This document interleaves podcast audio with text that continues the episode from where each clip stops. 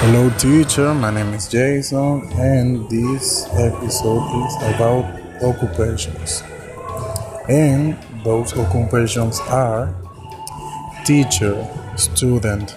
an architect, an actor, an athlete, a musician, an artist, a banker, a singer, a flight attendant, an accountant, a bank teller, a dentist, an electrician, a designer, a gardener, a grocery clerk,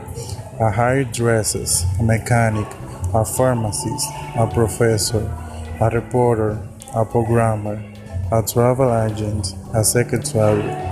a waiter, a nurse, a lawyer, a waitress, a doctor, a carpenter, a driver, a pilot, a manager, a network technician, a cashier,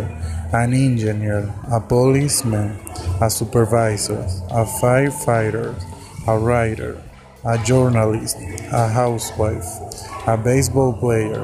a basketball player, a soccer player, a football player, a volleyball player, psychologist, psych- psychiatrist, a plumber, an administrator, an assistant, a taxi driver. Thank you so much, teacher, for listening.